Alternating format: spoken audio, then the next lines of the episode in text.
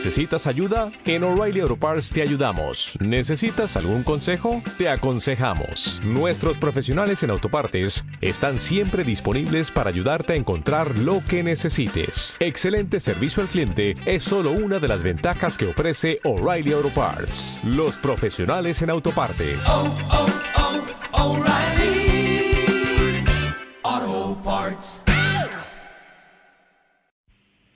Buenos días amigos de Radio Trail, les habla Mayayo para carreras de montana.com y arrancamos un día más esos debates feroces a machete clavado con nuestro compañero, el debate Emanem Miquel Leal, que todavía está ajustando su estómago a los chuletones con los que ha celebrado su 2.49 en el Maratón Donosti. ¡Bravo! Hola, muy buenas, Sergio. Muchas gracias. Aquí estoy entre chuletón, pimientos y de todo un poquito. y un poco de sidra que baje todo, ¿no?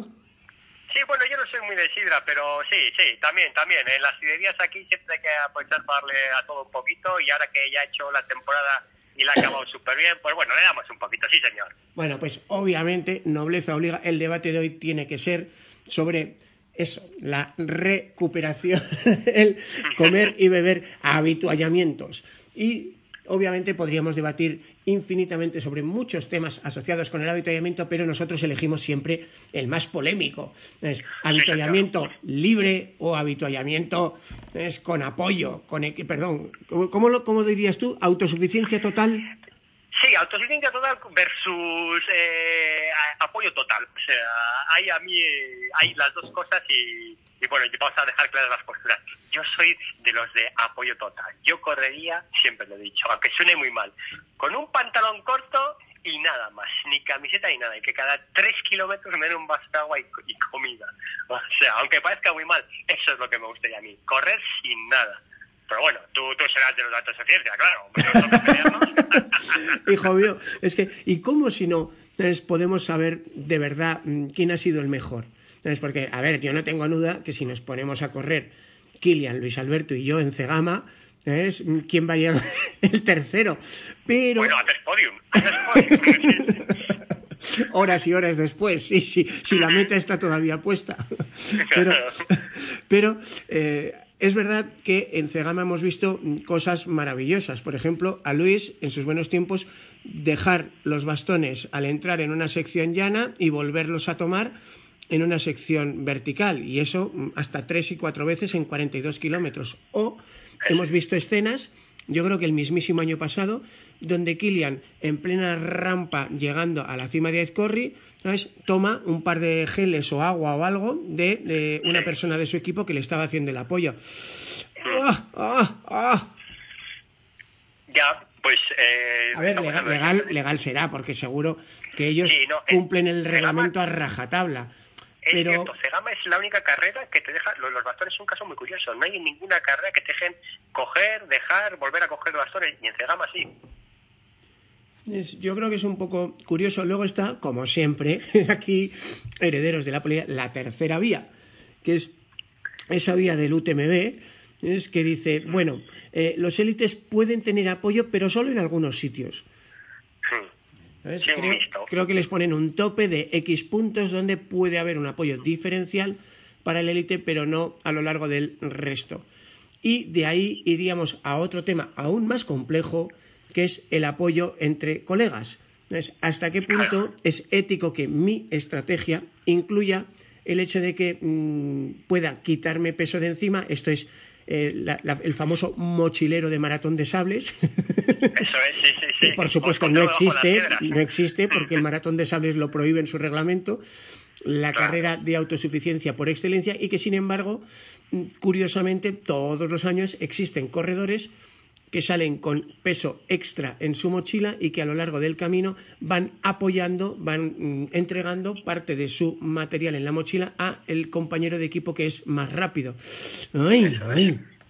No, eso yo creo que está mal. Y siempre hay que amoldarse a las normas de, la carrera. Si la carrera dice que está prohibida la asistencia, está prohibida la asistencia. Y punto. Y ni amigo ni no amigo. Si la carrera permite la asistencia, pues eh, te buscas la vida. Sí que es cierto que, claro, si yo vivo eh, aquí, estoy en Euskadi, y corro una ultra, seguramente yo puedo tener 15 amigos y el amigo que ha venido de Murcia pues no tendrá ningún amigo y no tendrá. Pues sí, eso es una diferencia. Pero yo creo que siempre ciñéndose a las normas de la carrera. Y lo de sables a mí me parece un cachondeo. Porque sí, hay gente que va, e incluso yo digo mucho eso con la colchoneta. Que, salen sin colchoneta y luego va otro con colchoneta, que duerme en el suelo y el bueno dormir con la colchoneta para recuperar bien. Eso es que es un cachondeo. Eso. Yo creo que tendrían que enviarle el, material a cada uno. Ojo, Miquel, que estamos hablando de Europa, más o carreras al estilo europeo, donde pues básicamente ya hemos visto las tres vías, que sería sables, autosuficiencia total, te pasas nueve semanas, de, perdón, nueve días en el desierto y solo te damos nueve litros de agua al día, el resto tú mismo. Dos, eh, mitad y mitad, es, bueno, mm, os ponemos unos habituallamientos a lo largo del camino para los populares y además a los élites les dejamos que hagan un poco lo suyo en algunos de esos habituallamientos. Tercer modelo, pues eh, hay habituallamientos fijos para todos, pero además podéis montaros lo que queráis comer, dejar tal a lo largo de carrera. Y luego está el modelo estadounidense, donde la carrera no se entiende como el reto de una persona, sino como el reto de un equipo donde un tío lleva el dorsal en la cintura y toda su pandilla le acompaña no solo con el coche de habituallamiento en habituallamiento para que llegue al habituallamiento, momentazos que, viví yo en Leadville, ni que llegara a un habituallamiento que yo había viajado allí pues solo con mi pareja, que, bastante tenía problema tenía con, con saber dónde estaba en cada momento, y llegaba allí y me encontraba que el americano con el que venía corriendo 10 kilómetros entraba al avituallamiento y hacía una verdadera parada en boxes al estilo mm, Fórmula 1. Se dejaba caer en una silla y entonces su hijo le quitaba las zapatillas y le cambiaba los calcetines. Su mujer le decía si la hamburguesa que le estaba haciendo a la parrilla allí delante mía, entonces la quería al punto o muy hecha. Claro, yo estaba ojiplático. Pero es que... Tú tienes que poner cara de hambriento y de pena y de medirle y decir que yo también quiero de eso. Ahí, agornearle. todavía no explico cómo me quedé sin energía en los últimos 40 kilómetros. No me lo explico. claro. Bueno, estos los Yankees... Bueno, a mí, mira, eso de... El Pacer también, ¿no? También tienen la figura del Pacer. También. aquí, también hemos visto en alguna carrera, en las Boots se hizo figura del Pacer. Yo, de hecho, corrí con Pacer, con mi gran amigo Kataka. ¿Ah, sí? Pacer, sí, señor, en las Boots eran de 130 a 120 kilómetros y los 40, 50 últimos kilómetros podía entrar un compañero de Pacer, eh, además lo vestían como por seguridad, ¿no? Ya dice, llevas 80 kilómetros, el corredor ya está bastante hecho polvo y permitían que tuvieses un acompañante y mira, no me pareció no me pareció mal porque a esas alturas de, de carrera ya vas bastante tocado, no es que te vaya a marcar un ritmo ni nada y mucha gente llegaba de noche por las distancias así y pues una cosa curiosa y a mí me gustó, mira, tengo que decir que sí. hay que explicar que el famoso escudero americano, el Pacer, que, que, normalmente en la mayoría de los ultras americanos está permitido a partir del ecuador de carrera, ¿ves? por ejemplo en, en Leadville, hasta allí llegas tú solito, pero luego vas, puedes ir acompañado por otra persona de tu equipo y eh, eso, eh, como tú dices, tiene un origen en la seguridad. Imaginemos que es que en Estados Unidos la carrera más grande de ultras tiene apenas 800 mm, dorsales, que es la Leadville, repartidos en las montañas rocosas a lo largo de 100 millas. Señores, es que más de una vez estos pelotones se encuentran, eh, en fin, un puma, un oso, pero de verdad se lo encuentran. Y claro, esto de ir solo... Puma, sí, bueno, el Pacer si va descansado se va a dar corriendo, me va a seguir comiendo a mí. me ¿no? hay que ser más rápido que el Puma, no hay que ser más rápido que el compañero de bueno, a ver, yo personalmente me gusta más, creo que es más bonito el tema de la autosuficiencia y por aquello de ser todos iguales, porque al final es más bonito. y eh, creo que además te permite utilizar mejor la estrategia, porque si todos mm, tenemos que salir y llegar con lo mismo y todos tenemos que eh, llevar encima lo que vayamos a usar, pues al final no es solo motor-motor, mm, también hay un poco más de cabeza. Ahora, dicho esto, reconozco que la idea americana de que no corre, no corro yo solo, corremos todos, ser una crew, que dicen ellos, un equipo, es divertidísimo. Hombre, divertidísimo y, de paso yo creo que también implicas a los demás, ¿no? Todos se sienten más partícipes de, la victoria, de, la victoria que supone llegar, ¿eh? No estoy hablando de, ganar una carrera, del hecho de que una persona consiga hacer 170 kilómetros o 100 millas o lo que sea y que tú le has ayudado, tú es un poquito es tuyo y yo creo que eso es muy gratificante para todos también, poquito de espíritu de equipo, que no es solo un deporte individual a veces el correr. Sí, ojo, pero el boomerang va y viene, porque eh, yo eh, allí en, en, Leadville, en Pikes Peak, por ejemplo, no, en el maratón de Pikes Peak, pero en las 100 millas de Leadville sí que ocurre. Hay un briefing para la parte del equipo, que es el corredor, y luego hay otro briefing inmediatamente después para el equipo, porque, Miquel, te dan un dorsal para el coche, te dan un dorsal para el escudero, y la cosa es tan seria como que si llegas, por ejemplo, a mitad de carrera, que es en mitad de la nada, una pista forestal, el Ecuador, 80 kilómetros, hay complicado aparcar. Bueno, pues si aparcas mal con tu coche y tu dorsal y te ve el sheriff, el sheriff, por supuesto, te pone la multa, pero es que además el corredor queda descalificado, porque el equipo ha infringido el reglamento, señores. Mira, mira, mira. También me parece bien, también me parece bien. Si tienes, eh, te llevas tu equipo, ves, a ti no te podía pasar eso, ¿no? la hamburguesa sí. Mira, que se hubiese comido la hamburguesa, pero descalificado. ¿eh? Mira, eso le podía haber pasado. Y en cambio a ti no. A ti no te iban a descalificar porque Anita estaba haciendo el mal por ahí. No, no, no, no. A ver, esto, es, esto es un poco complicado, ¿no? Yo creo que es muy romántico la idea de, de la autosuficiencia total eh, quizá los, los, grandes clásicos que vienen de los rides de aventura, pues casi todos están a favor. Acuérdate de esas sermones que nos ha echado el padre Salvacalvo. Bueno, estaba pensando en, varios de esos, pero bueno, yo es que lo de la autosuficiencia me río, porque es que la gente escribe la historia eh, a su manera. Ellos, hay gente que se considera autosuficientes por cargado una mochila de 12 kilos. Le digo, che, che, che, che, che. Eso no es autosuficiencia, chaval. Eso es autoporteo. Autosuficiencia te voy a poner en bolas en la salida, sin GPS y nada, y te buscas la vida para hacer 100 kilómetros. Eso es autosuficiencia. El autoporteo es otra cosa. Y esa forma de vivir la montaña es tan válida y tan buena como el que va comiendo de refugio en refugio. O sea, yo voy con dinero, me voy, eh, hago carros de fog comiendo de refugio en refugio a ver si mi forma de, ver la moneda no es tan válida como la otra. Pues hay gente que piensa que no. Y eso es lo que realmente no me gusta, que no se respetan a los demás. Y ya está, ahí lo he dicho. A ver, en eso estamos de acuerdo. Yo, para mí, ya he dicho que yo prefiero una forma de correr, pero que disfruté muchísimo de vivir otra tradición, otra cultura que además en su cultura tiene lógica, ¿sabes? Porque ahí lo que prima es el reto por encima de mm, la parte deportiva.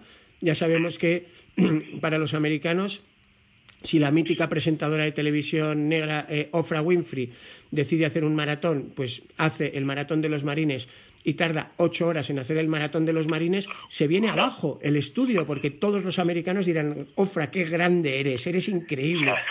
Eh, eh, bueno, es una cultura diferente, ¿no, Miquel? Sí. Bueno, es diferente, pero cuando hacemos nosotros también una carrera, también dicen qué grandes sois, ¿no? que nosotros, nosotros con los sinvergüenzas que somos, ¿eh? que hayamos logrado hacer algo. Vale, sí que los yankees eh, tienen una cultura muy de show, ¿no? Pero, bueno, yo por ejemplo soy muy showman, muy showtime. no, no me lo puedo creer, ¿de verdad? ¿Tú crees? no, no. pero, pero eh, a mí me encanta eso. Hoy he salido con una gorra tracker de estas a correr que digo, soy único que que hago una gorra tracker. ¿Por qué? Porque me gusta, me gusta eso y tocar. Pero también me gusta entrenar y preparar. O sea, no hay que confundir una cosa, que yo sea muy chistoso, muy así, luego me gusta entrenar, me gusta prepararme y pues, intento darlo todo. Los yankees son más del show, pero preparándose menos, porque hacer ocho horas, con todos mis respetos, es que no está suficientemente preparado. Creo yo, ¿eh? Creo yo. O sea, luego hay gente que tiene sus limitaciones, ¿no? No todos vamos a meternos en el mismo saco. Pero yo siempre pienso que una persona medianamente normal, bien preparada, mm, puede hacer bien las cosas. No normal, ¿eh? no estoy hablando de niños muy buenos ni de los que pues tengan menos condiciones. y ya que hay mucha, hay mucha eso. Por cierto, hay un criterio para medir la dificultad de carreras que incluye el número de avituallamientos. Hay organizaciones que le dan más dificultad a una carrera cuantos menos habituallamientos tenga. Mm, a mí esto, eh, y siendo una persona que está a favor de la autosuficiencia, como regla general, yo creo que una cosa es, el, digamos, la autosuficiencia del corredor. Yo pienso sobre todo en el material que voy a usar, que lo tenga que llevar de salida a meta, eh, igual porque vengo de la montaña, pero a mí, por ejemplo, y por poner el mejor ejemplo del mundo mundial, que una carrera como los 100 kilómetros de ronda, que se corre muchos años por encima de 30 grados, tenga un sistema de aljibes de agua cada 5 kilómetros, eh, es que me parece que eso no se puede aplaudir, Miquel, porque ¿qué, mérito tiene el hecho de que yo mm, tenga que correr con 3 litros de agua? Eh, no tienen, eh, pues lo que estamos, ¿eh? o sea, yo quiero correr libre y, sin agua. En el monte, en la montaña del Pirineo puede ocurrir que estés cogiendo de los ríos a mí que en ronda te pongan eso, pues perfecto, porque pues, no sé exactamente cuál es el material obligatorio, pero casi seguro que tengo en la retina que se puede correr con una riñonera. Y entendiendo que ronda es, un, es una zona de calor y así que te facilite el agua, pues llevar tener que llevar una mochila solo por llevar tres litros de agua, pues me parece muy bien esa, esa fórmula. Además, es es válida para todos. O sea, estamos en igualdad de condiciones todos los corredores y cada cinco kilómetros tiene almacenamiento líquido. Sí, hombre, por las mismas, yo creo que igual dentro de ese tema de la autosuficiencia deberíamos incluir la parte de eh, el rescate y repatriación, ¿no? Igual aquí estamos un poco mal acostumbrados aquí en España porque tenemos y yo creo que no está mal decirlo, Miquel, eh, quizá uno de los mejores dos tres sistemas de rescate universal y gratuito del mundo. Es increíble. Yo, además, eh, luego, yo voy a hablar bien de los Grain, por ejemplo. O sea, a mí me encanta. Yo veo todos los inviernos, otoños, veo rescates, veo cómo se juega en el tipo y cómo muy poca gente se queda para todas las cosas que hay y enseguida aparecen. O sea, luego, mira, ya que sea gratuito o no, pues yo entiendo que hay veces que hay influencias, eh, hay un debate muy serio, que eso ya lo debatiremos algún día pero ole, ole, ole el servicio de rescate que, hay en España. O sea, pero mejor, ¿eh? Impresionante. Y los gendarmes también, ¿eh? Voy a hablar bien de nuestros vecinos franceses. Yo creo que sobre todo son los pelos de punta se me ponen cuando les veo actuar. Sí, ahora, sin embargo, tú, por ejemplo, has tenido amigos que han tenido un susto en Mont Blanc. Eh, y si te apetece puedes dar nombres y detalles y eh, se encontraron con el susto de que aunque estés inscrito eh, la inscripción y el seguro de carrera no te cubren muchos de los gastos implicados por un abandono. en este caso, si no me equivoco, fue una hipotermia, ¿no? Eso es. Pero bueno, ahí, tenemos varios factores. Por uno, UTMB, tienes que llevar tu propio seguro. Nosotros estamos federados en la Federación Vasca. Eh, y mi compañero Ador Mendizábal lo va a decir claro, es el segundo en la UMIA, un tío unas condiciones increíbles abandonó en el 2017, creo que fue, con una hipotermia severa, tres días ingresado, y la Federación Vasca, el seguro que tiene contratado con el Betia, porque hay que decirlo, considera que la hipotermia es una enfermedad. Esto está denunciado desde hace cinco o seis años, antes ya se denunció, porque murió una mujer y no se hicieron cargo porque la hipotermia es enfermedad. Y es de vergüenza, de vergüenza que en montaña una hipotermia se ha considerado enfermedad y que no esté tratado por el seguro. No te puedo asegurar de que este año ya hayan cambiado la cláusula, ¿eh? porque en otras federaciones tampoco había. En cambio, Aragón y Madrid hace dos años ya lo metieron dentro de sus cláusulas. O sea que ojo a todo el mundo. Cuando se federa, tiene que mirar exactamente qué es lo que le cubre. Yo, por ejemplo, tengo el seguro de ITLA, las cosas como son, y cubre todas esas cosas. Y yo, la verdad es que muy dolidos por ese trato y además más cuando luego nos enteramos que ya se había denunciado eso ante la Federación Vasca años atrás y no se había hecho nada. Las cosas como son, no me gustó nada y desde entonces no me he generado más con la vasca. Y bueno, pues ahí está la cosa, yo lo digo clarito. Sí, la verdad es que parece mentira, Miquel, porque a veces no somos conscientes de que en España pagamos el dorsal más barato del mundo en euros por mm. kilómetro y además tenemos servicios impensables en el Mont Blanc. O sea, es que aquí en España, a cualquier corredor de la Unión Europea, no solo español, de la Unión Europea, que tenga un problema de hipotermia en cualquier punto de carrera, No solo van a ir a buscarle en cuanto den el aviso los GREM, como comentabas tú, que están desplegados en todo el territorio nacional y tienen la obligación de atender cualquier llamada, y además ellos han insistido varias veces que, aunque haya políticas en algunas comunidades que autorizan el cobro de multas o sanciones por rescate, que los GREM no las aplican, que ellos siguen manteniendo una política de rescate universal, gratuito y en todo el territorio nacional. Y, la verdad es que parece mentira que para ir a correr el Mont Blanc, además de tener que pagar lo que nos cobran por el dorsal, además haya que contratar un seguro específico, que gracias a Dios existe seguro de la ITRA, eh, también la Federación de Atletismo tiene un seguro con extensión internacional y también la FEDME tiene un seguro de extensión internacional, aunque por desgracia en el caso de la FEDME la relación coste-beneficio pues hace muchísimos años que está que es disparatada. Sí, y bueno, luego también hay la opción, allí mismo había de sacar un seguro individual para el día de la carrera, pero eran 30 euros, claro, o sea, que por 15 más te sacas el de la ITRA, ¿no? Para todo el año. Pero sí, sí, yo creo que además, eh, bueno, aquí en España la cosa está súper bien, pero cómo de curioso es que, ¿no? Como es un UTMB, pues no le ponemos, no decimos nada. Si fuese una carrera aquí, que que te dicen que te busques seguro y dices, pero ¿qué se han creído esos? O sea, lo pondríamos a parir esa carrera. Ya te digo yo que saldrían comentarios por todos lados, pero bueno, como vas ahí a lo mejor del mundo, ¿no? Se supone, pues que te comen lo que quieran ¿eh? y todos tragamos. Bueno, yo creo que si en cuestión de organización de carreras, yo creo que los españoles mm, no tenemos mucho que aprender de nadie eh, gracias a Dios, mm, del, Pirineo al estrecho de Gibraltar, eh, incluidas. Las Canarias y las Baleares, pues tenemos eso. Bueno, creo que, que, los de la cuna de la Legión tienen mucho que, hablar allí en, en, el lado africano sobre lo que hacen los hosteleros cuando llegan los corredores, porque creo, creo que hacen su agosto, pero feroz, ¿eh? creo que suben los precios, pero bueno, ya, ya buscaremos algún corredor andaluz algún día para hablarnos del, del trail andaluz.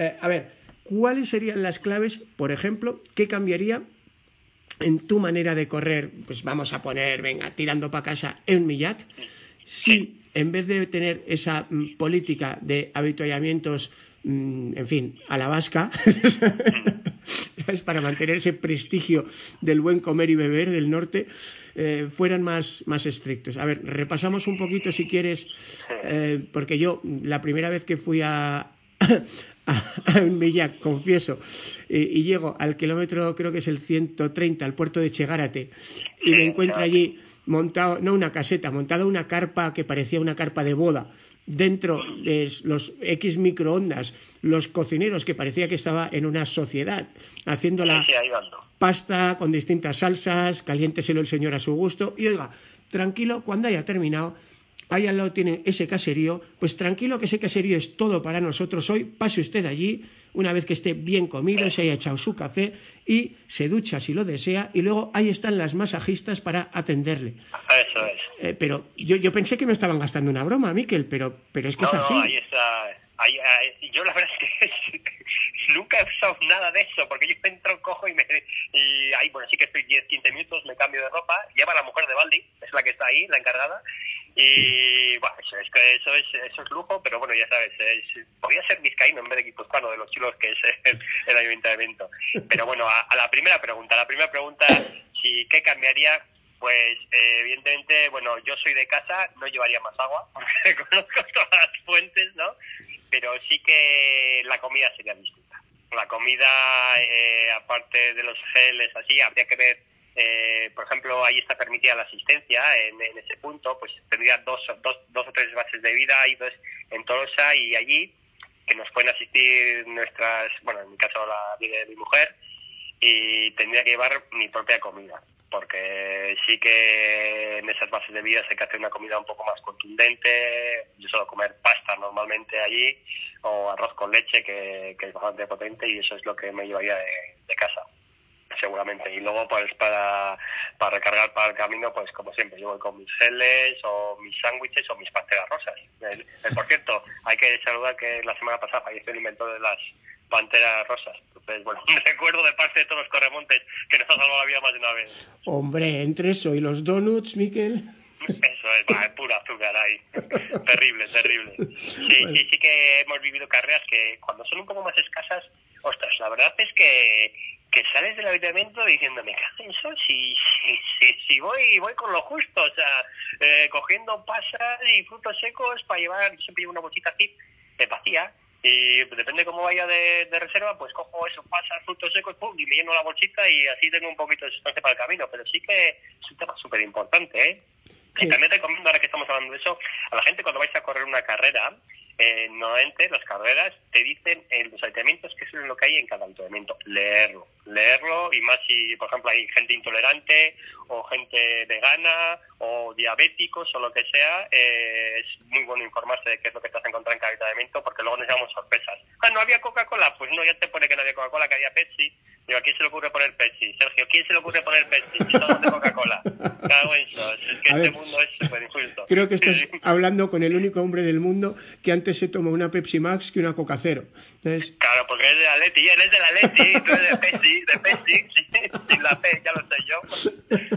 ¿Cómo sois? ¿Cómo sois los de la Leti? calla que tenemos al Barça ahí delante, no sé, Yuyu, Yuyu. Bueno, Ah, sí. Sí, es el, el único equipo al que no le ha ganado Simeone, pero corramos un tupido velo sobre Bueno, pues ahora tienes una oportunidad, no te preocupes. Si lo mejor es tener oportunidades. O sea, y ahora tiene una. Bueno, a ver, hablamos de la estrategia para lograr una autosuficiencia correcta. Vamos pues con esas cosas que siempre, siempre nos gusta discutir antes de una carrera. A ver, ¿y por qué me piden un segundo frontal? ¿Por qué? No, hombre. A. A ti y a mí nos lo van a decir. O sea, ¿cuántas veces? La semana pasada hablábamos de eso. Y a mí también me ha ocurrido. Recuerdo en la Patagonia contigo, ¿eh? Corrimos una gran carrera, hicimos un podium por parejas.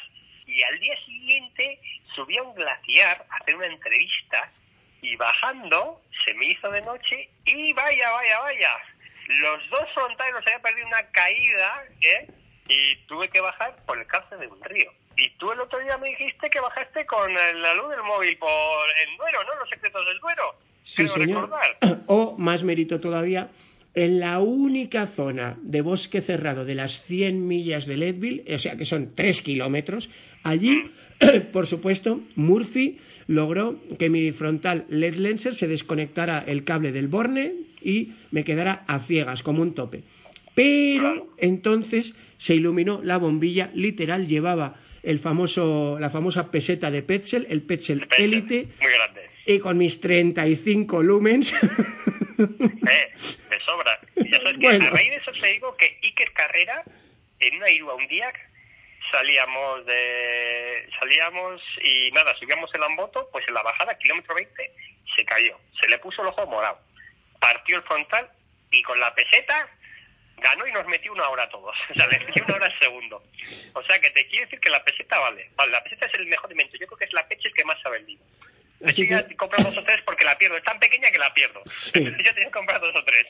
Pero no importa, desde aquí os animamos. Como dice Miquel, ha salvado innumerables vidas. Googlearlo, Petzl Elite Mayayo. Ahí tenéis la presentación. Es un bicho que, a ver, sí, tiene el tamaño, pues, mm, bueno, no digamos una peseta, pero... eh, No, pero por eso tiene ese nombre. más. Ese nombre viene por algo, sí, sí. Una de, de, de 25 pesetas, os vamos a decir, para, para los jóvenes. O sea, una distinta la de 5 duros. Sí, y es de verdad fantástico. Es verdad, ha habido años, Miquel, acuérdate que incluso le ponían un silbato. Estos cracks es una linterna ¿ves? con pila de reloj ¿sabes? y con el tamaño más o menos de, de eso, de, de la pila de reloj, que te puedes poner en la cabeza. Tiene goma, tiene luz roja, tiene luz blanca, parpadeo y mm, tiene 6 o 7 posiciones, es una barbaridad. es increíble. Así que desde aquí, Sí, sí. gracias a los chicos de Petzl, a los ingenieros de Petzl, porque la de vidas que habrá salvado ese bicho. Sí, sí, sí, sí. Y eso, por ejemplo, es una cosa. Además, cuando hablamos de seguridad, nada sobra. Nada sobra porque, de hecho, todos los que llevamos muchos años lo hemos tenido que utilizar alguna vez. Es que no falla. O sea, lo hemos tenido que utilizar. Entonces, es que realmente es necesario. Bueno, vamos a otro de esos debates eternos. ¿Por qué? ¿Por qué me obligas a llevar una malla por debajo de la rodilla? ¿Por qué me obligas a llevar un pantalón de plástico si yo soy un tío duro, si yo vivo en Cercedilla? Sí, sí, sí, hasta que eh, te has caído en un agujero y te has roto una pierna, que sí, chaval, ¿eh? ¿Qué ha pasado? ¿Eh? O has tenido un pajarón y no puedes ya ni correr, tienes que andar, ¿no? O entrado un tormentón y estás ahí ojiplático. hay mil casos en los que siempre, cuando que hay que ponerse lo malo, claro, cuando vamos bien, cuando yo voy corriendo, yo también soy del norte, digo, no tenemos ningún problema, ¿vale? Pero no vamos a pensar en eso, vamos a pensar cuando, cuando tienes problemas, cuando te has caído, cuando te has hecho un cuando tienes que ir andando, que está hecho de noche, ¿no? Entonces, bueno, eso, eso sí que hay que tenerlo en cuenta. Te voy a contar una tragedia patagónica que, que viví en persona la semana pasada, ya en el Mundial. Eh, además, tú también conoces, sabes que un día espléndido y, soleado en la Patagonia, como cuando tomamos la salida en Ultrafior, pues estaba. ¿A qué? ¿A, tres bajo cero estábamos? O... qué frío. Una de las más bellas del mundo, el rancho es donde salimos, ¿eh? con todos los, montes ahí y, congelándonos, congelándonos. o sea, yo os, sugiero Torres del Paine al amanecer, un día raso de cielo azul, con la escarcha cubriendo. Ah, eh, en fin. Eh Increíble, Magia, magia, sí. Mm. Bueno, a lo que voy. Mundial K42, la Patagonia Argentina. Salen a partir de las ocho y media de la mañana. Ya le ha dado tiempo al sol a templar un poquito aquello. Tienen que subir al Cerro Bayo 1800. Buen día, buen día. La gran favorita y campeona del mundo, Maude Matisse, Suiza, acostumbrada a todo, durísima, la mujer que ha logrado el récord de Sierra Final, la mujer que ha logrado el récord de Pikes Peak Marathon, llega al kilómetro 12, se encuentra esos ríos patagónicos que tú y yo conocemos, Miquel, que siempre, siempre, no hay, no hay carrera que no toque vadearlos, ¿eh? Manda... Sí, es obligatorio, si no, no homologan la carrera. Está prohibido en Argentina. Si no pasa el río, no vale la carrera. Eso ya así es. bueno, pero acuérdate que es que mm, eh, el río más tonto allí te, te pasa por la rodilla. Entonces, mm, Hombre, oye, ¿y qué foto tenemos aquí? Nos sacó, ¿te acuerdas? un gran fotógrafo que tuvimos en un Millac. Nos sacó unas fotos, yo no tengo de foto de pantalla todavía. O sea, te lo voy a decir así. Espectacular. Bueno, pues allí estaba yo viendo cómo pasaban todos. Llega la gran favorita, el, creo que iba tercera o cuarta, eh, a la altura de Sheila, que luego acabaría quinta en meta justo detrás de las francesas que se habían escapado y de repente la super suiza Maude Matisse se cayó con todo el equipo desde la punta del pie hasta la cocorota de la cabeza enterita al río. Mira, estábamos allí viendo el presidente de Mountain Running, Jonathan Wyatt, el seis, veces campeón del mundo, y yo se nos cortó el aliento, solo de verle la cara a Miquel. Uf, uf.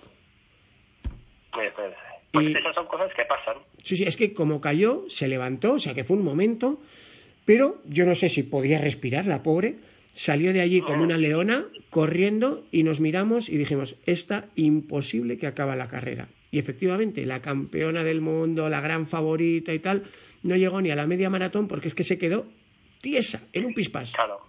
Además creo que soplaba mucho viento, ¿no? Me han dicho que ahí soplaba viento, que eso no se ve en los vídeos y así, ¿no? Pero, pero que hacía un viento frío y imagino que mojada con un agua que iría a 4 grados y con viento, pues bueno, pues ya está, todos los ingredientes para, para poder Sí, y una carrera, además, no es una ultra que dices, bueno, me, si me paro, me cambio de ropa, así, ahí sales ya y venga, eh, pues se ha jodido la carrera y ya está. Bueno, y al revés a veces pasa. ¿eh? Yo, por ejemplo, me he retirado por hipotermia en el Gran Raid Pirinés, creo que fue 2012, por abrigarme demasiado, porque el Gran Raid Pirinés, eh, pues sabes, sube y baja mucho de los valles a las cimas.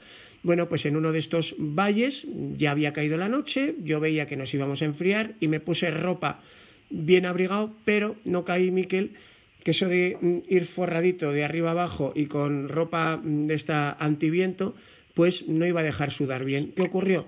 Sudé como un pollito desde los, creo que eran 600, 700 metros del pueblo, zona de bosque francés, esto muy húmedo. Y, y, cuando llegamos a las crestas, pues a 1700, 1800, empezó a soplar viento, se me formó una costra de hielo con todo el sudor. Mira, hijo mío, para cuando llegué a la Vitu estaba ya tiritando, me metí nueve vasos de sopa, intenté salir, que iba Felipe Treparriscos conmigo aquel día, y fue eh, el propio Felipe Trel Parriscos al que después de media hora de salir del hábito seguía castañeteando, me dice, mira tío, nos damos la vuelta, te dejo en el hábito, pero tú no estás para seguir porque esto va a acabar mal.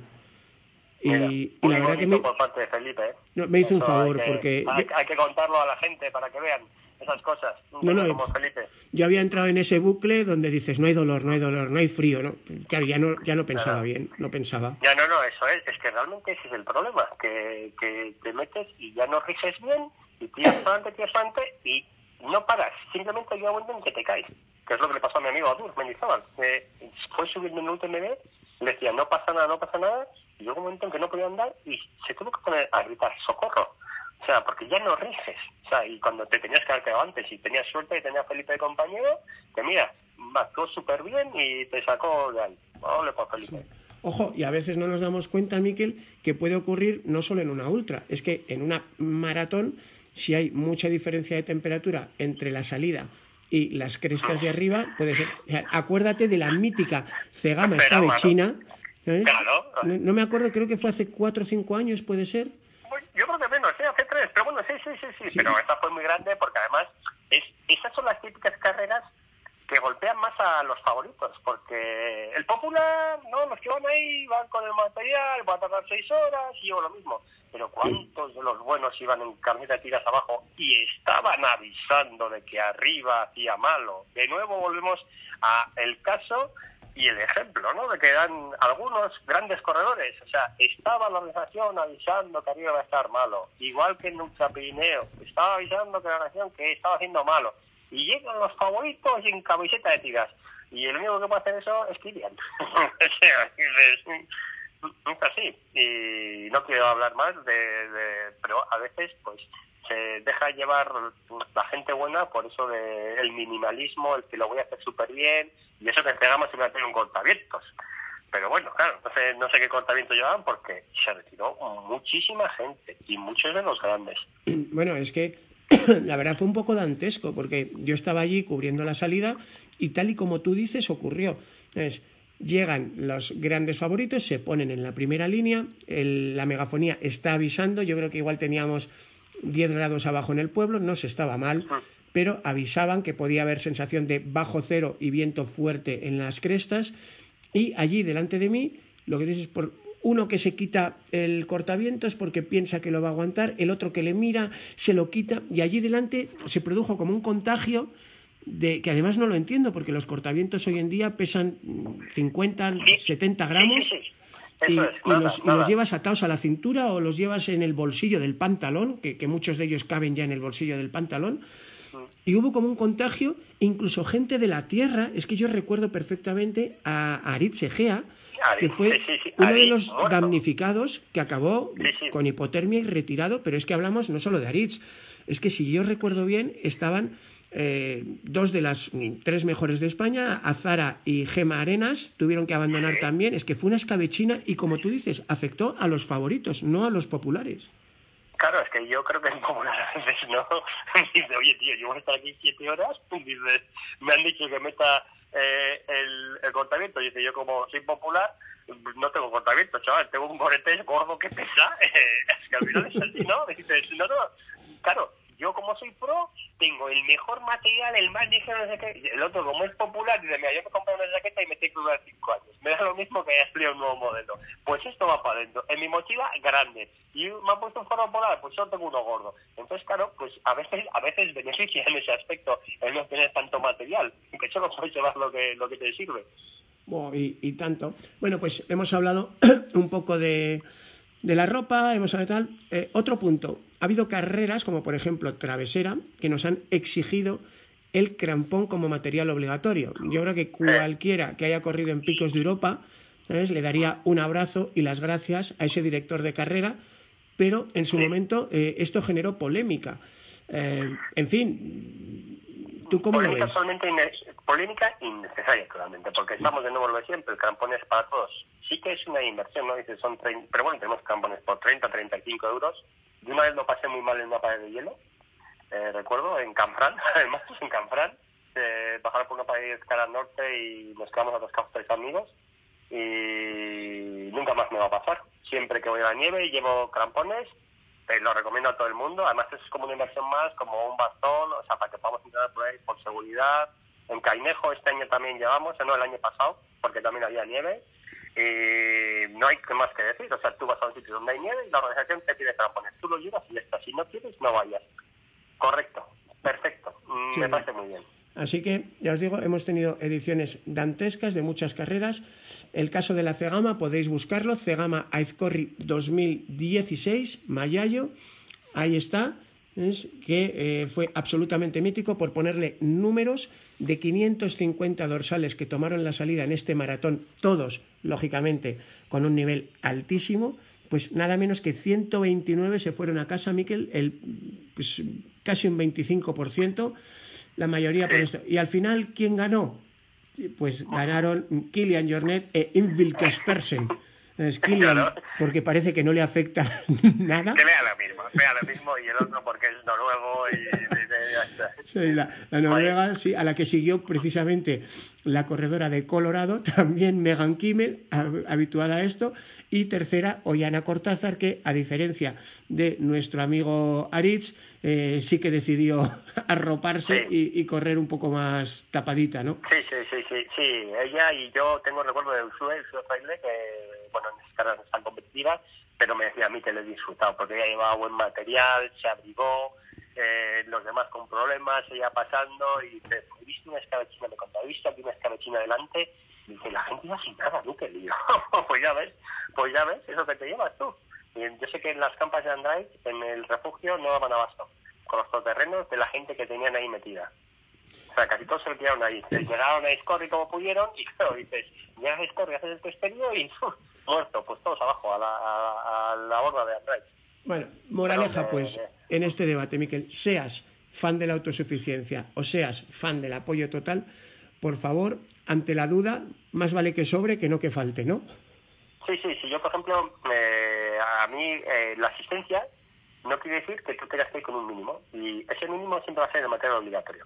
Y yo muchas veces en carrera eh, no llevo ni una membrana de 10.000, me llevo el goletés de 20.000. Que tengo un goletés majo que pesa 100 gramos más y, y realmente a mí 100 gramos con mi nivel no me va a ninguna parte. Entonces, dice, yo ahí no me van a pillar. Yo he tenido muchos sustos. Entonces hay cosas que las que no hay que escatimar. Y el, el goretés, la manta, el silbato, es que eso, eso, eh, amigos y amigas, lo tienes que llevar en los entrenamientos. O sea, ya no es cuestión de una carrera. Tenemos más posibilidad de problemas en un entrenamiento que sí que te puedes quedar solo, de una carrera que al final vendrá un tío por detrás, te pondrá su manta o llamará o lo que sea. Entonces debemos acostumbrarnos a salir siempre con todo el material obligatorio, incluso quedar. Sí, de hecho, eh, los ingleses, para los que os gusten los anglicismos, le llaman Everyday Carry, eh, EDC, que es el, el kit que deberías llevar siempre. Les podéis googlear EDC Mayayo o EDC Kit Mayayo y ahí tenéis un trabajo estupendo que hicieron nuestros compañeros de la Escuela de Supervivencia sobre seguridad en montaña con dos vídeos, Miquel. Uno, eh, qué debería tener el kit EDC y segundo, un tutorial de uso, porque ¿cuántas veces nos hemos parado a ensayar cómo ponernos la venda elástica? Uf, yo, yo... si Bueno, tú, tú es que te vendas los pies, ¿eh? Sí, sí, a veces algo así. Sí, no, pero es eso, eh, que algunos se ponen la meta técnica al revés, eh, también. O sea, que hay ahí de todo, tenemos todo. Y solo tiene los lados, o sea, Bueno, así que ya sabéis, como apunta Miquel, es- nos deberíamos acostumbrar a llevar siempre en la mochila las cuatro cosas que nos van a salvar el pellejo, cosas como la manta de supervivencia, como el frontal de fortuna, como en un momento dado la venda, eh, un mechero, ¿por qué no? Es las cuatro cosas y por supuesto el móvil bien el cargadito. móvil. Eso es. Aunque sea, bueno, el móvil siempre tengo una pelea porque dices, joder, es que lo del móvil, es que es, es muy curioso. eh. Dices, lleva el móvil encendido. Dices, si llevo el móvil encendido, se, se muere la batería. ¿Qué- qué- ¿Cómo, ¿Cómo hacemos eso? ¿No? Es, es una eterna. Eh, claro, te pueden avisar en carrera de que ha pasado algo, pero si estás 100 millas con un móvil encendido que se todo el rato buscando señal, se muere el móvil. Que hay que llevar también un cargador. Yo prefiero llevarlo en modo avión. Y está mal, está mal. No sé si estoy dando un buen consejo, estoy dando un mal consejo, pero yo quiero que el día que me caiga de pata una pierna tenga batería. No sé. Eh, ¿Tú qué opinas ahí, Sergio? ¿Qué, qué, qué me dices de esa duda que tengo yo siempre? ¿eh? A ver, yo, como siempre, toca seguir lo que mande la organización y si ellos mandan que el móvil abierto, pues móvil abierto. Contra eso, Miquel, existen ahora unos maravillosos cargadores compactos. Yo, lógicamente, por estar con mi trabajo todo el día mm, dándole al móvil, eh, te puedo dar una enciclopedia sobre cargadores compactos, pero para que te hagas idea, eh, si tienes un iPhone, existen cargadores. De hecho, yo tengo delante un cargador de Petzl. Mira tú por dónde. Con el peso y el tamaño de un iPhone, o sea que sería como llevar dos eh, móviles, que me permite recargar tres veces el iPhone en carrera. Me parece perfecto. Eso, eso me parece una buena solución. No está mal, ¿no? No, porque es que si yo lo llevo encendido se me muere. Entonces ya me llaman y ya tampoco estoy. Y también estoy eliminado. También estoy incumpliendo este, incumplo las normas todo el día, todo el día. Bueno, pues que sepas que los chicos de Petzl tienen eh, un ejemplo de estos y hay otros que serían... ¿Te acuerdas aquellos primeros Nokias diminutos que eran como, como con concha? Sí, sí, sí. Bueno, pues también existen cargadores de ese tamaño, que es como medio móvil de hoy en día, que te lo llevas y te aguanta una carga. ¿sabes? Con lo cual tienes dos teléfonos por un peso, pues, a ver, estamos hablando de 50 gramos, Miquel, es que la cosa... Ya, hombre, yo con dos teléfonos a lo mejor llego. A lo mejor necesitas tres teléfonos, sí, tienes razón. Bueno, bueno, no seas cruel, no seas cruel, que cuando te pones a grabar, pero claro, para grabar ahí está la GoPro, que es un cacharrito aparte. Joder, bueno, eso tengo, pero tengo un gimbal que también lo puedo utilizar como cargador de... Tengo un adaptador que y chuparme la energía del gimbal para cargar mi móvil. Eso ya lo he visto. Pero claro, necesito más cables. Voy, a tener que ir ahí con dos mochilas al final, con todas las movidas. Bueno, pues hasta aquí todo nuestro debate sobre el autosuficiente contra el habituallado a tope. con esas imágenes para la historia, venga, Miquel, a ver, imágenes para la historia. Eh, por ejemplo, el gel directamente eh, volcado, vaciado en la boca de Luis Alberto Hernando a mitad de Ultra Pirineo. Yo creo que esa foto, ese vídeo pasó a la historia.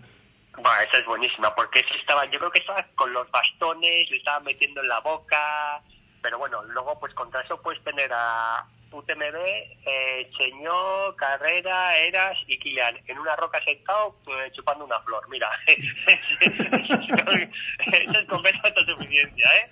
Y diciendo qué bonita es la montaña, cómo me gustan mis amigos, que es muy grande. Esa es otra imagen que tengo yo que decía, eh, Sebastián Cheñó en el 2011 era cuando fue el de ese mítico UTMB y que decía está haciendo lo que quiere. No se adelanta se para en una piedra chupa una flor muy, y luego, muy grande el fotón viral para la historia yo creo que fue el UTMB de este año no de 2018 con el mítico fotógrafo de montaña francés Alexis Berg que eh, creo que fue en Courmayeur enganchó una foto de una corredora francesa que estaba dando de mamar a su hijo que en plena carrera habitualla a la familia, ella, y la, viró a blanco y negro y creo que es una de las imágenes más potentes que he visto yo de carreras de montaña en los últimos años también. ¿Te suena?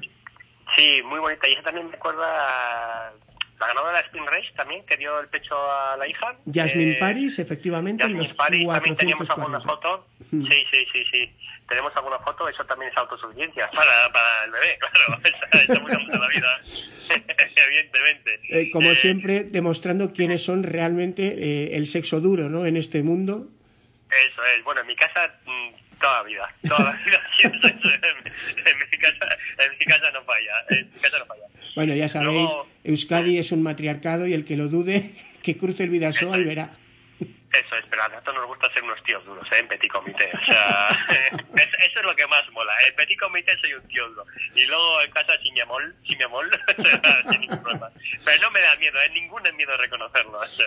Vale, pues vamos a terminar el programa de hoy dando una exclusiva, Miquel, porque no hay buen periodista que no dé una primicia o una exclusiva. En este caso, ya tenemos gran objetivo a la vista para 2020 para el equipo Emanem. En 2020 17 o 18 logramos el podio en la Patagonia. ¿Eso fue 17 o 18, Miquel? Yo, creo que fue el 17, pero sí, sí. Vale, en 2019 es, logramos el oro en la categoría de abuelos de cincuentones en Azores Trail. Y ahora, ¿cuál es el objetivo para 2020 para el equipo Emanem? Bueno, vamos a por la Alpinchiqui a destruir la clasificación por equipos. Ojo, tándems, parejas, rivales, todos que queráis una competición de categoría. Este año en la Alpinchiki se puede competir en equipos de dos, en parejas. Y ahí estaremos las dos M's, la M mayúscula y la M super mayúscula, para acabar con nuestras ilusiones. Sí, ya sabéis que aquí en los Emanem, como siempre, hay uno pequeñito y ligero, que es el de, el, creo que es el rojo, y luego está el amarillo, que es grandón XXL. No, no, no, no, pero nos compensamos, nos compensamos. Somos, somos lo que todo equipo debe tener. Equilibrio, calma, paz, sosiego, eso somos. Sí, sensei, sí, sensei. sí, sensei, vas a ver. Eh, chicos, ya lo siento, pero las alpinchiquis. Os esperan tres o cuatro carreras en las que os vamos a, os vamos a poner la cabeza a todos pitos. Bueno, y os vamos a enseñar de paso algunas de las mejores carreras que hay, ¿eh? Porque no es un circuito cualquiera, ¿eh? Es un No, circuito ojo. de referencia. que es que, eh, a ver, ya sabemos que en las Alpin Ultras hay que terminar tres bestias, como son Desafío el Cainejo, Tenerife Blue y Canfranc Canfranc 100 kilómetros, y que apenas hay nueve o diez alpinos cada año, el año que los hay, pero lo de Alpin Chiquis, eh, sin dejar de ser carreras técnicas y alpinas, es más humano, ¿no, Miquel? Pues sí, yo creo que además es una... O sea, al final no, no hay que pensar solo en las ultras, ¿no? Hay que pensar en todo el mundo que es corredor, en darle oportunidades para dar el paso y a lo mejor 40 kilómetros técnicos ya es bastante jodido. O sea, que no tenemos por qué estar pensando en 100 kilómetros, subir al. Pues claro que tiene lo suyo, pero yo creo que hay que darle a todos palos un poquito y además son distancias que que no nos van a llevar al límite, vamos a poder competir, hacer carreras y son preciosas. ¿no? Tenerife, vamos a ver, Tenerife es, es increíble, es precioso. Y tú y yo, que somos unas balas defendiendo, aunque tenemos un muro, un muro, no te lo he dicho, ¿no? Hay un muro en el 80 que te vas a cagar, o sea, terrible, terrible. Madre mía, me estoy acordando ahora mismo que te lo estaba diciendo, madre mía, menuda pared. Pero eso sí, la bajaste y es muy buena. Para nosotros que somos especialistas, vamos a rodar muy bien, no te preocupes, eso. Bueno, Nos vamos bueno, pues, ya sabéis, para los que queráis disputarnos el trono en las Alpin Chiquis y llegar a ser chiquitines, que son aquellos que logran completar 3 de 5, tenéis la primera en febrero, Secretos del Duero, 42 kilómetros, 2.850, más desnivel que Cegama, más desnivel que el maratón alpino madrileño y terreno mucho más técnico, porque las canales que suben y bajan al Duero están sembradas de cascadas, bosques, barro, eh, chozos pastoriles, porque allí es donde vivían los cabreros con sus cabras, como en Picos, Miquel. Es como en Picos, pero a escala, en vez de canales de 1500 metros, canales de 400. Bien, ¿no? Per- Perfecto, además yo creo que en febrero, bien, haga frío, ¿no? Tendremos agua, tendremos todo. Buena oportunidad para poner a prueba el material de seguridad del que hemos estado dando, seguro. Bueno, luego viene en marzo la Jurra Menditrail, el Pico Monte Jurra, mítico, leyenda, también con su cresteo conglomerado. Y lo bueno que tiene Miquel es que te espera la Fuente del Vino en el monasterio de Irache. Y te espera la Chistorra a la Brasa en la meta. Bien, bien, ¿no? Y, y- todos navarros animales que corren como, como malas bestias, también nos espera eso, o sea... Yo creo que, fíjate, creo que nos vamos a dar mus de esa carrera como equipo por estrategia, ¿vale? Vamos a centrarnos Sí. en carreras donde podamos quedar más adelante. Eso, nosotros somos perros viejos, o sea, lo nuestro no se consigue por calidad, se consigue por zorrería, o sea... Venga, siguiente cita será el Cainejín. Yo creo que ahí sí podemos ir a por ella, Miquel. Una subida y una bajada, subida por la canal de Trea hasta el refugio Vega de Ario, tocar la campana y tira abajo por la canal de Culiembro. También a cuatro patas subir, a cuatro patas bajar y eso sí, hay dos kilómetros finales medio llanos, la ruta del Cares. Yo creo que eso, ahí 20 kilómetros puede ser nuestro estilo, ¿no? Sí, muy buena. Además, esa, ¿sabes lo que pasa? Que estamos hablando de carreras que realmente la velocidad no importa tanto como la técnica. Yo esa bajada la he hecho, la he hecho. Y es una bajada que además te conozco a ti, sé cómo andas. Y en zona técnica, bueno, menos el otro día en la Patagonia, que te daste un buen viaje. eh, pero es una zona que tú, con por nivel de técnica que tienes, eh, aunque vamos a ir despacio, vamos a ir mucho más rápido que si fuese una bajada por una pista. Esa nos viene muy bien. Yo creo que, ojo ahí, ahí vamos a hacerlo muy bien, de las mejores nuestras. A no sé que uno se pegue un buen tortazo, que también es muy probable, pero bueno. Bueno, yo solo espero, Miquel, que no nos crucemos con Toño, el pastor de los picos, que recuerda de que con su gallata y con las albarcas y con el pantalón de franela y la boina y el perro le pega una pasada en cada descenso a todo el pelotón cainejo que todavía estoy temblando. Eh, yo, yo lo único que no quiero es que tenga un amigo y se vaya en pareja con otro, o sea que nos joden. bueno. que si vale categoría individual no nos importa, no te preocupes. Bueno, pues ahí lo tienen, señores. Y luego, por supuesto, como apuntábamos, el maratón de Tenerife, porque el maratón de Canfranc es durísimo, es solo para tiarrones muy curtidos y nosotros nos vamos a escaquear, ¿no? Primera en Secretos del Duero, segunda en Cainejín, tercera en Maratón de Tenerife, único maratón cuesta abajo. Bueno, con el de Granada, ¿no? ah, no, perdón, falta el de Granada. sí, sí, sí. Sí, sí. Eh, ese maratón, además, esa parte final, bueno, cuesta abajo, ya te he dicho, el muro seca y terrible. Pero ahora que estoy mirando así mentalmente, mmm, sí, solo tenemos una subida dura. Una subida dura que creo que tendría 600 positivos, una cosa así. Y vamos a ir súper bien. Vamos a ir súper bien. Además, vamos a ir cogiendo solamente según los horarios iremos cogiendo gente de la ultra y nos iremos viniendo para arriba y ahí ya prácticamente nos estaremos viendo campeones por la puntuación obtenida en el Cainejo y en otro. ¿Qué te estoy diciendo? Es una fiesta. Podemos parar incluso a tomar algo en las terrazas que hay a la llegada, que las conozco, que las conozco bien. 600 metros de subida. Oye, Sensei, y si aplicamos una estrategia donde yo emulo al mítico Luis Alberto Hernando, me llevo los bastones y se las entrego al Sensei cuando termine la subida para que luego los porte ya el resto de carrera el Sensei, me parece perfecto. Además, eh, ahora con los carcas que tenemos que vimos el otro día, eh, pues podemos llevar, yo puedo llevar dos carcas. No me importa, o el carcaj y mi cinturón, eso llevar. Tú no te preocupes por eso, que, lo, que eso lo llevamos, eh, los bastones yo también los voy a llevar, eh, no te creas. O sea, ahí tirando, aunque sea para pincharte por el culo mientras, mientras se está subiendo. Venga, dale, dale. Y, puesto que Miquel ya se ha declarado partidario del apoyo completo, voy a estudiar también esos arneses del mushing. Es que, los, ojo, los chicos del esquimo los usan continuamente en la alta competición, pero todavía no lo hemos traído al, al Ultra Trail, Miquel. Esta es una oportunidad desaprovechada. Hombre, y además te voy a decir una cosa más como todavía no ha puesto ahí nada en el reglamento, no es ilegal. ¿A quién se le ocurre que, un ah, equipo se ponga arnés? A raíz de que lo hagamos tú y yo nos echarán la... Entonces lo pondrán ahí el ya, pues cambiarán el reglamento. ¿No lo hizo Kylian en el UTMB? Pues nosotros también vamos a cambiar el reglamento. Vamos a ser innovadores.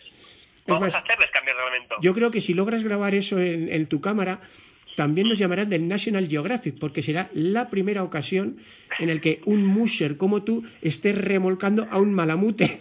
bueno, bueno, bueno, eh, eh, que te voy a poner a dieta de aquí a que este año lo vamos a hacer muy bien, hombre. Bueno, a dieta no, tú solo tienes que cocinar en casa, ya vale de comer preparado. Que se enteren nuestros oyentes que Sergio tiene la cocina sin estrenar, después de 20 años en tercería, que se enteren. ¿Eh? Pero a el, ver, el microondas lo tengo quemado ya, pobre. Eh, eh reventado.